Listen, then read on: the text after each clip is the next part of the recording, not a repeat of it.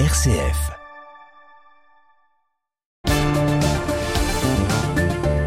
Bonsoir Raphaël. Bonsoir Thomas.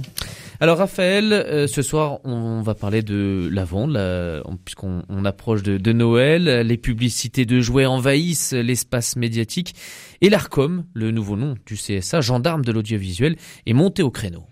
Oui, Thomas Larcom, hein, ce sont des gens sérieux qui font bien leur travail. Hein. Il ne s'agit pas de montrer n'importe quoi à l'écran, surtout quand il s'agit de petits enfants. Alors là, vous dites sans doute que l'Arcom a, épinglé euh, ici une publicité qui valorise des jouets fabriqués dans les pays où l'on fait travailler des enfants. Là, une publicité pour un jeu vidéo euh, jugé trop violent.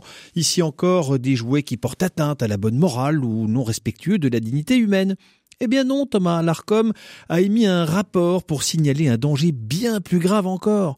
En cinq ans, L'autorité de régulation note encore une sous-représentation des filles, 18%, dans les publicités pour jeux et jouets dits masculins, comme les voitures, les pistolets ou les dinosaures. Que dire alors de la présence des petits garçons dans les publicités pour poupées, coiffures ou figurines de chevaux? Ils sont quasiment inexistants et n'apparaissent que dans 8% des cas. Ah, quel drame Thomas, vous vous rendez compte Des garçons qui jouent aux militaires et des filles à la dinette quel scandale. Quel carcan on impose à ces enfants en leur infligeant des publicités genrées.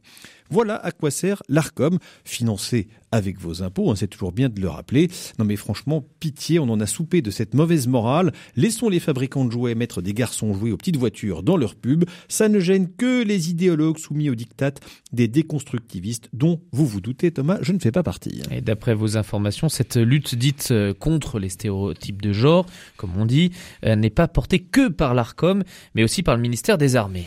Et oui, à l'heure où l'on apprend que notre armée française est incapable de tenir une guerre de haute intensité, hein, faute de moyens et de matériel, ça c'est d'après l'ancien chef d'état-major des armées, Pierre de Villiers, qui connaît un peu le sujet, mais euh, l'IFRI dit la même chose. Euh, soyons rassurés au moins sur un point, notre armée lutte pour mieux comprendre le changement de genre. Le secrétariat général pour l'administration du ministère des Armées a diffusé en interne une plaquette pour informer les militaires qu'ils peuvent s'ils le souhaitent, changer de genre avec un lexique, des conseils et tout et tout. Ça peut servir, hein, ça peut toujours être utile. Peut-être est-ce un moyen pour obtenir un peu plus de femmes dans les armées et améliorer les statistiques? Je ne sais pas. En tout cas, rassurez-vous, hein, tout cela est aussi financé par vos impôts. Ah, pas facile Thomas aujourd'hui d'affirmer que la différence des sexes est non seulement une richesse mais profondément inscrite dans notre nature.